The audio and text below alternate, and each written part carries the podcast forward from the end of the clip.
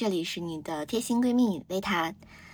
今天是第三十四期，本期节目呢是我一个人的 solo，没有请嘉宾，也没有我的好搭档。那说一下上一周的近况。上一周呢，从大西北回来之后呢，呃，因为吃碳水吃的比较多，所以导致呢体重直线上升，达到了一个七年来的体重巅峰值，呃，已经突破了一百。那么在回家之后呢，看到了体重秤上的数字之后呢，就惊吓的后退了三步。所以从第二天开始呢，有在吃东西上面呢稍微克制了一下下，然后体重呢就有嗯回到两位数。呃，之前可能有的听友听过我第一期的节目，然后就会问我，你不是说你要瘦吗？呃，是这个，目前还没瘦。啊，所以看最近一个月吧，因为毕竟九月份要出去上学嘛，然后可能出去上学的话，会对自己有一点要求，也许这一个月会发生什么奇迹也不好说。那这一周主要干了什么呢？就是看电影，然后再加上看剧。呃，我上周在那个西安的时候看了《热烈》。呃，热烈这个电影还是挺符合我的期待的，因为，嗯，看这个宣传就知道是一个比较热血的，然后比较励志的一个电影吧，就是是我喜欢的一个类型。然后当时就是在上飞机之前看的这个，跟我想象的差不多，而且被其中的 Kevin 这个角色帅到了啊，就觉得这个 Kevin 在这个电影当中怎么就这么帅呢？这个发型、平头啊，就是很酷。啊，今天不不想热烈这么多，今天主要是想讲长相思和芭比。呃，因为长相思和芭比他们两个的共同特点呢，就是都是比较女权的吧，我可以这么说吗？嗯，因为首先这两部电影呢，它的受众都是女性，我觉得一个女性受众电影的。这个特点就是呢，女性看了之后会非常的舒适，感觉到了内心被滋养。那么呢，显然这两个都符合这个标准。那再说一下，我就又看了一下导演嘛，然后发现这两部戏的导演也都是女性。那近些年来，女性导演的电影啊、电视剧是越来越多。嗯，这个大家都是有目共睹的嘛，我就不一一列举了。那为什么这么多？女性导演崛起呢，也是跟整个社会的女性力量崛起都是同步的吧。自从二零一零年以来呢，在呃互联网啊、电商啊这个行业崛起啊，包括二零一六年抖音这个行业崛起，就越来越多的女性在其中呢赚到了钱，然后呢有了更高的社会地位，所以她们就有了更高的消费能力。当然，想要取悦女性的这一部分的。商家也是越来越多的，所以呢，这是一件非常非常好的事情，也是一个好的方向。那说一下《长相思》这个剧，我是非常推荐大家看的啊。这个大家就是指呃女性吧，啊，男性的你要看一看，我觉得也是非常好啊，嗯，学习一下。嗯，首先呢，《长相思》它的营销我觉得是还蛮成功的。嗯，我也是被它的营销所吸引的。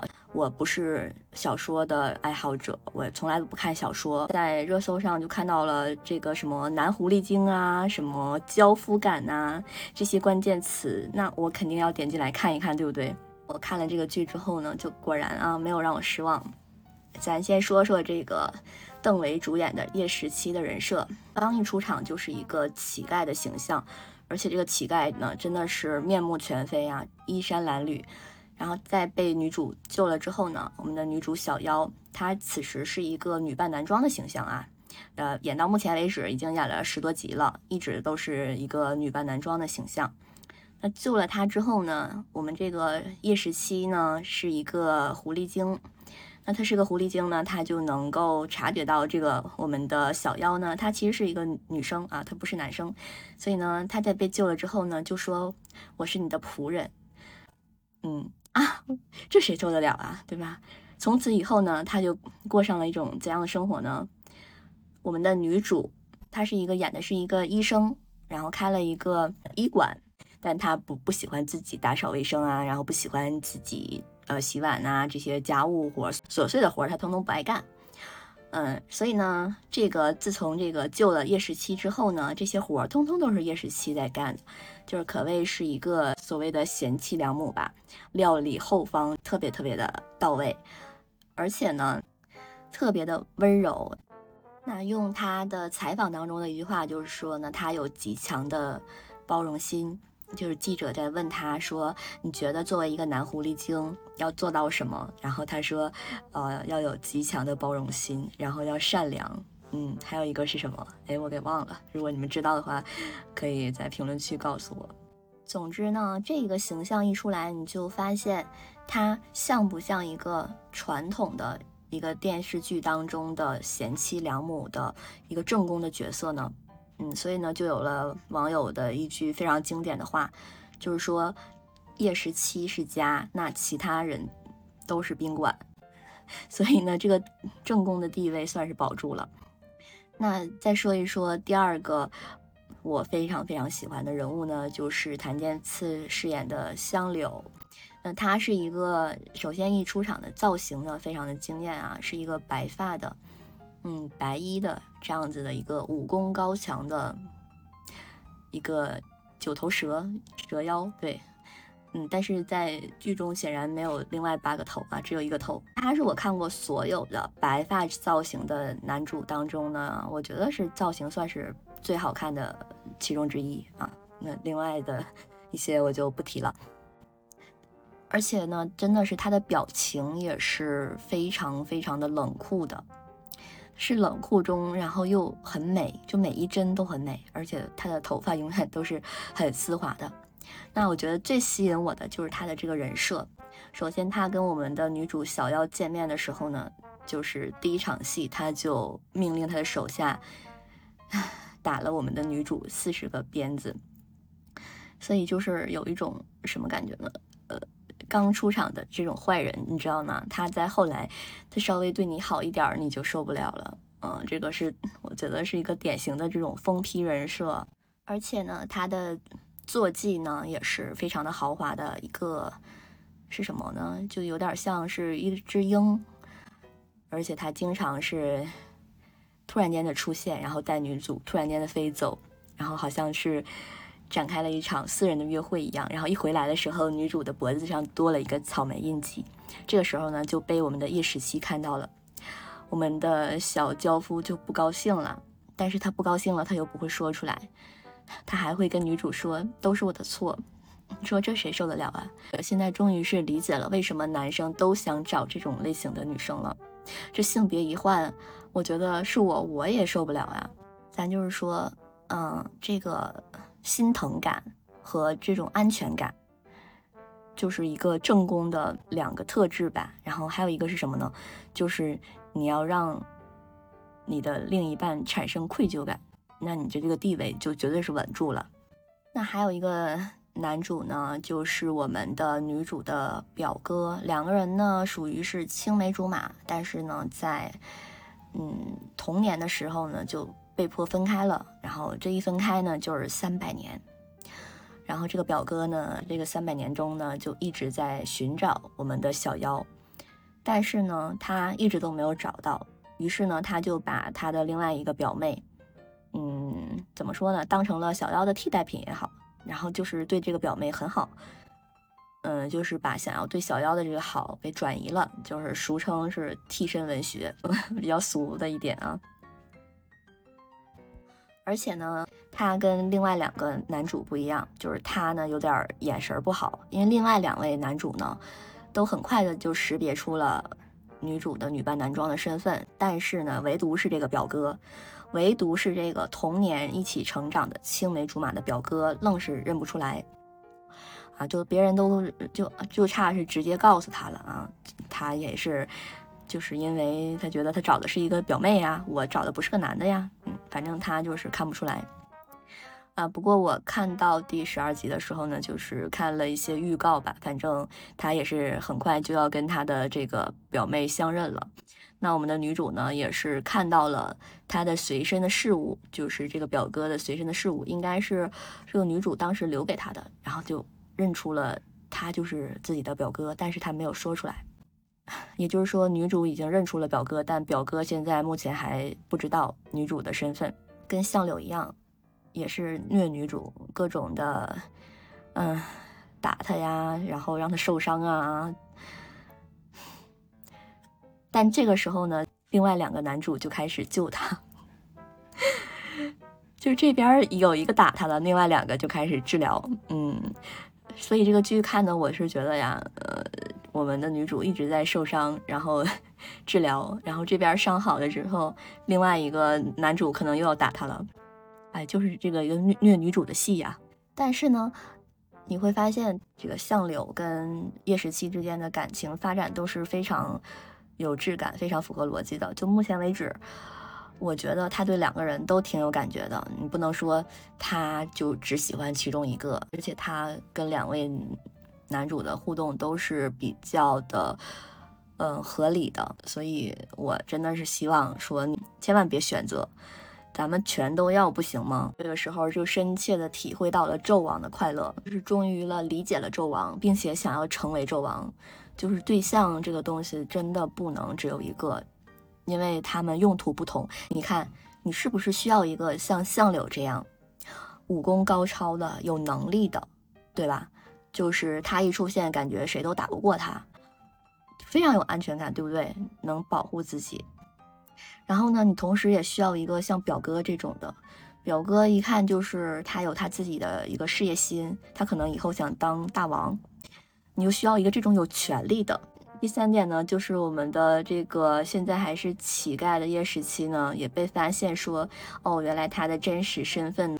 是什么呢？也是一个首富家的小儿子哦，就是你可能也需要一个这种有才华，不是有才华，有有财富的，而且还对你好的。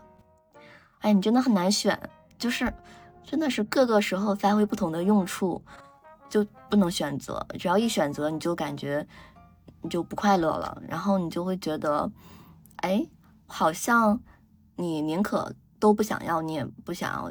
就是失去他们其中的任何一个，但是呢，不知道为什么，就是我更喜欢叶十七穿着这个粗布麻衣的这种造型，这种病娇感。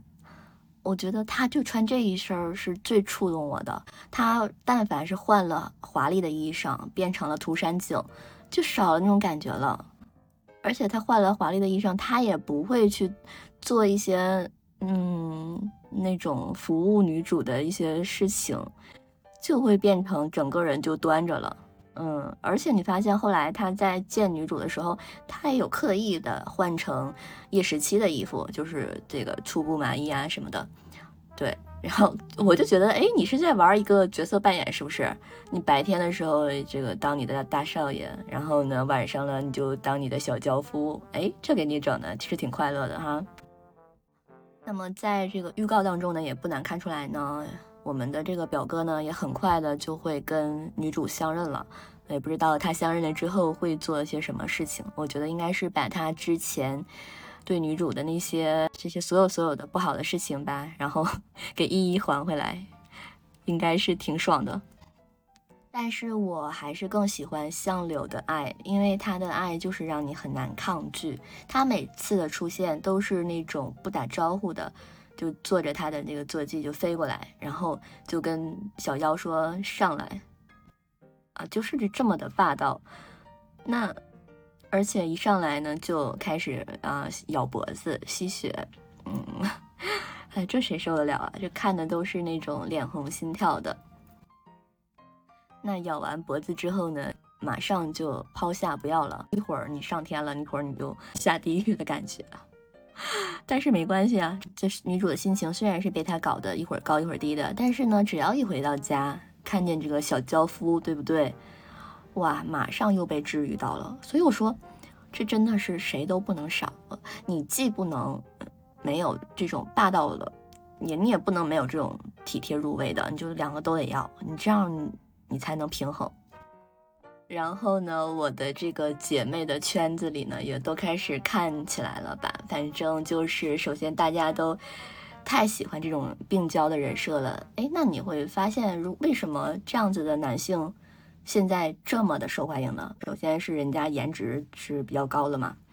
那第二点是什么呢？就是女性现在。真的是自我意识觉醒了，他们知道自己需要的是什么，他们希望的是有一个人能够来服务自己，而不是像过去女性处于一个服务男性的这个地位。说到这儿呢，就我要说一下《芭比》这个电影了。其实看这个电影的时候，我的感触也是很深的，因为当我看到在这个芭比的世界当中。所有的男性都变成了服务者，然后所有的女性都变成了统治者的时候，我的第一个反应竟然是有一点点的感觉到不适应，我就觉得哎，好像有点奇怪，就是有一种认知失调的感觉，颠覆了我的世界观。就你会发现，当所有的男的都变成了舔狗啊，然后都以女人为中心的时候，就是真的是感觉好奇怪哦，就是跟你平时看到的不一样。所以你会觉得说，哦，原来我原先的认知当中的那种男性作为一个主导，然后女性作为一个副手的这种画面，我太把它当成习以为常了。因为我本身觉得，我并没有因为自己的这个女性的身份而受到过什么歧视，可能我。因为其他的东西，呃，被人家不公平的对待过，但是我觉得我没有因为自己是女性而被不公平的对待过吧。嗯，但是呢，看这儿的时候，可能我会觉得说，是因为我把很多的事情，很多的男性主导当成是一种理所当然，所以就导致说我根本就没有意识到，哦，这些所谓的老板、所谓的高层都是男性，是那么的奇怪，女性在哪里？当然了，现在自从二零一零之后嘛，在一些创始人呐，包括高管呐，就是在这些。新型的赛道当中吧，女性确实是占了可能超过一半的比例，都是有可能的啊。在在一些特定的行业当中，这个肯定是一个好的趋势，而且还会不断不断的扩大。那在这个电视剧和电影，主要是电视剧，它的消费群体还是这些女性，所以你取悦女性就是一个你必走的一条路。在这部电影当中的经典芭比，她一直认为自己是一个。完美的芭比，但是当她有一天发现自己的身体出现一点不完美的时候，她出现了平脚掌，她出现了橘皮的时候，她就非常非常的不安。那这也是导致她去现实世界寻找这一切的真相的原因。当她来到这个现实世界的时候，她发现这里竟然不是像他们的世界一样是由女性主导的，而是一个男权的社会。然后跟他一起来的这个肯，他也发现哇，这里男人居然说了算，而不再是一个卑躬屈膝的一个画面。所以呢，他就非常的急迫的回到了芭比的世界，然后想要把芭比世界改造成一个肯的世界，改造成一个男性主导的世界。当芭比再次回到他自己的世界的时候，发现这一切都变了。为什么原来的总统女性的总统会变成了这个肯的一个服务者啊？为什么这个大法官也变成了肯的一个女佣？他觉得这太不可思议了，他们都被肯洗脑了。我记得其中一个芭比说，她觉得很放松。他不想再当什么法官了，他觉得那样实在是太拘束了，他就这样挺好，他就这样，他不用思考，他觉得这样自己特别快乐。我觉得这个没有问题，我觉得这也是一种自己强大的表现，就好像是当一个有钱的人说，呃，钱不是一切，钱并不能让我快乐，我只想要简简单单的生活一样，我是可以能够共情的。因为他已经得到过了。那芭比这个电影当中呢，芭比来到现实世界是要找到当时她服务的那个家人的小女孩儿，然后她要跟他们建立一种联系，然后来找到她为什么变得不完美的一个真相。但是呢，当他来到学校的时候，他发现他的这个主人的小女孩并不喜欢他，因为这个女孩已经长大了，她已经是一个中学生了。然后他说自己上了学之后就不再玩芭比了，然后芭比就很难过。芭比觉得为什么有人会不喜欢自己？那后来发现呢，原来芭比的记忆并不是属于这个跟小女孩的记忆，而是跟这个小女孩的妈妈的。那这段戏当中呢，也是让我比较感动的一个地方，因为这个母女的感情她并不是很好。然后这个妈妈呢，就是她虽然是一个呃妈妈级的人物，但是她也喜欢玩芭比，而且这个芭比呢也是她设计的，她就是在这个芭比公司工作的。当我第一次看到说这个回忆是芭比跟这个女孩的妈妈的时候呢，我就。啊，就控制不住自己了，就感动的就眼泪流的哗哗的，就不行了。啊，我觉得就是一个女孩，不管多大，你都拥有想要天真的权利，这一点让我触动到了。当然，她表现冲突的方式呢，也是比较柔和的，这跟她的这个电影的类型有关吧，就是她比较偏歌舞剧的一个类型，所以呢，就在她描写芭比公司的这些高层的男人们的时候。他也没有把他们描写的多么的可恶，而是有一点儿，呃，比较可爱啊在里面的，就是他并没有表现的就是那种极强的冲突感，包括最后所有的芭比联合起来，想要把这个肯的世界再变回芭比的世界的时候，然后这些所有的肯。打成一片啊！他们并没有真的打成一片，我觉得他们就是 打的还挺柔和的，可能是这个电影的风格吧，呃，就是这样的，它不会表现的觉得很有冲突性啊，它是一种以还是以这个美为基调的存在的。哦，但是我觉得整个的芭比的世界，它是更偏向于玩具感、塑料感的，一看就是一个玩具的世界，就比较假。如果说它能做的更有实景感，我觉得是会更好的，这是我自己的一个感受。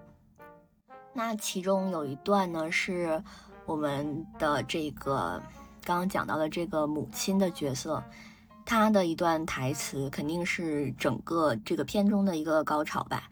她就讲了很长的一段话，讲的是大概的内容，就是说这个社会上对女性的要求是让你既要怎么样，又要怎么样。我觉得他讲的这一段话真的是很符合实际，而且他是在一个美国的这样的一个环境当中，他去讲这些。但是拿到我们的东方社会，我觉得依然是如此。那说明这个问题可能是一个比较偏全球性的问题，全球普遍来说可能都有点这种趋势吧。哦，这段话呢，还是想要分享给大家。呃，这位母亲就说：“我们必须时刻做到无可挑剔。”可事与愿违，我们又总是一错再错。你必须瘦，但又不能太瘦。你不能说自己想瘦，你得说你是为了健康，所以不得不逼着自己瘦。你要有钱，但是不能张口要钱，否则就是俗。你要往上爬，但不能靠手腕。要有领导力，但不能压制别人的想法。你必须喜欢当妈妈，但不能整天把孩子挂在嘴上。你要有自己的事业。但同时，你得把身边的人照顾得无微不至。如果男人干了荒唐事，就是女人的问题，这很离谱。可如果你公之于众，他们就骂你是怨妇。你要为男人而美，但不能过度，让男人有非分之想，或者让女人有危机感。因为想要融入女人圈，就不能过于突出。你必须懂得感恩，但是别忘了系统是受操控的。你要想办法接受。同时还要心存感激，你永远不能变老，永远不能失态，永远不能炫耀，永远不能自私，永远不能消沉，不能失败，不能胆怯，永远不能离经叛道。这太困难了，处处都是矛盾，而且绝对不会有人奖励你或感谢你。到了最后，你不但做错了所有事儿，而且所有的错都怪在你头上。哇，这段话真的是说的太精辟了。就句句打在点儿上，就试想哪一个女性没有遇到过其中的某一点呢？就你可能至少你遇到了一点吧，你生活当中的真实的困境。甚至我觉得，如以我自己来说的话，我已经把这种对自己的一些要求，就是刻在了骨子里。我觉得，虽然说这个电影是在倡导女生你可以做自己，你怎么样都是美的，都是对的，但是你又没办法，就是不在乎别人的眼光。至少我是做不到的，我是很在意别人的眼光的。但你在意别人的眼光。你的行为就会受到约束，你就不能完全的做自己。即使是你认为你是在做自己了，但你考虑的都是一些呃其他人会怎么看你。那还有一句话，我觉得也是这个妈妈说的，说的也是非常好。她说，一个女性她可以选择当妈妈，她可以喜欢当妈妈，但她也可以选择不。她既可以选择想当总统，但她也可以不想，就是她怎么想都没错。就好像说，我觉得，嗯，现在来说，你一个真的活出自自我的人，你就是可以说，我就是不想要在这个社会当中，嗯，去拼搏呀，去挣钱呀，我不想那样，我就想过隐居的生活。但你依然活出了自我，你就是在做自己，你就很棒。但如果说你就是为了别人的眼光，或者是为了一些什么也好。那你就要说我要去挣钱，但你并不快乐，你也没有在做自己。即使你挣到了钱，你依然不快乐。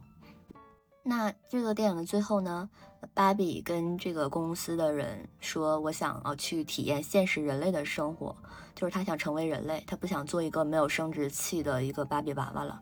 所以呢，他就去到了现实的社会，然后呢，他去看妇科医生，就可能要说明他已经变成人了吧。”嗯，然后我觉得这个电影还可以往后拍，就是有第二部，就是演一下芭比真正在我们的人类社会经历的一些事情。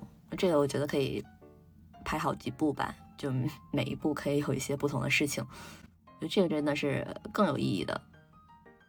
而且，嗯，现在有很多的女性主义者，他们会宣扬说。呃，不要生孩子，不要结婚呀，等等吧。如果你去结婚了，或者是你生孩子了，那你也不是女性主义，你也不女权呀。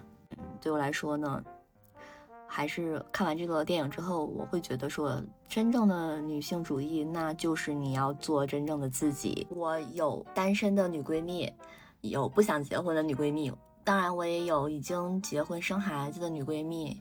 我觉得我都可以爱他们，我都可以跟他们相处的很好，即使是跟我不一样的观点的人，我也可以去爱他们，然后理解他们。我觉得能能做到去站在别人的立场上去包容别人，也是一个女性女性力量的体现。好啦，那今天呢就聊到这儿吧。如果你喜欢我的节目的话呢，可以点击订阅和收藏哦。我是维塔，我们下期再见啦。